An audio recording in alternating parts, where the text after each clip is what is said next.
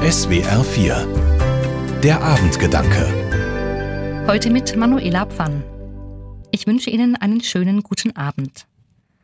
Auf meinem Flugticket steht Tel Aviv. Wie lange und wie sehr habe ich mir gewünscht, einmal ins heilige Land zu reisen, nach Israel und Palästina. Ich wollte dem Anfang des Christentums begegnen. Bethlehem stand auf unserem Programm, Jerusalem und der See Genezareth.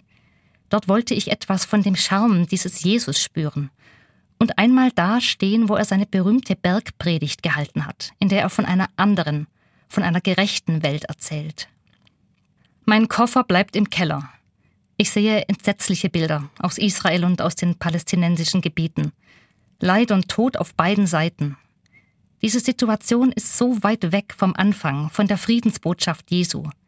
Da ist so viel Gewalt und Hass, dass ich mir nicht vorstellen kann, wie das alles endet. Meine Kinder fragen mich, warum die Hamas Israel angegriffen hat und wo genau der Grund für diesen Konflikt liegt. Ich muss ehrlicherweise zugeben, dass ich diese Frage nicht gut beantworten kann. Mir fällt es schwer, eindeutig festzustellen, wann und wo in diesem Konflikt zum ersten Mal Unrecht geschehen ist. Klar ist nur, es gibt eine sehr lange Geschichte in dieser Region. Es ist über 3000 Jahre her, als Jüdinnen und Juden zum ersten Mal im Gebiet um Jerusalem siedelten.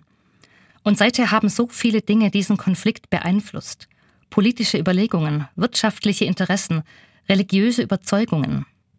Wer hat angefangen?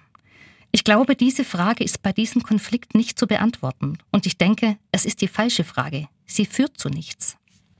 Ich schaue nochmals zurück in die Zeit, als das Christentum entstanden ist an diesen Anfang vor 2000 Jahren. Auch Jesus hat in Zeiten von Gewalt gelebt. Aber er hat nicht mitgemacht. Er hat eine andere Strategie gewählt. Er hat Menschen nicht aufgehetzt oder niedergemacht. Er hat versucht, vermeintliches Unrecht zu entlarven. Ich denke an die Geschichte von der Ehebrecherin. Eine Meute völlig aufgebrachter Schriftgelehrter zerren sie zu Jesus. Sie soll gesteinigt werden. Mit seiner berühmten Antwort, Wer von euch ohne Sünde ist, werfe den ersten Stein, hat er die Lawine der Gewalt zum Stillstand gebracht. Das mag alles naiv klingen in dieser verfahrenen, fast aussichtslosen Situation, aber es gibt keine Alternative. Frieden geht am Ende nur mit dem Herzen. Nächstenliebe muss versucht werden. Ich hoffe sehr, dass ich irgendwann doch an diesem Ort stehen darf, wo alles begonnen hat, am Ufer des See Genezareth, und Menschen begegne, die in Frieden leben dürfen. Die Reiseunterlagen lasse ich bis dahin an meiner Pinnwand hängen. Darauf steht der Satz, eine Reise beginnt im Herzen. Manuela Pfann aus Wendlingen von der Katholischen Kirche.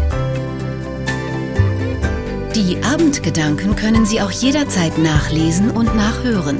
Im Internet unter swr4.de.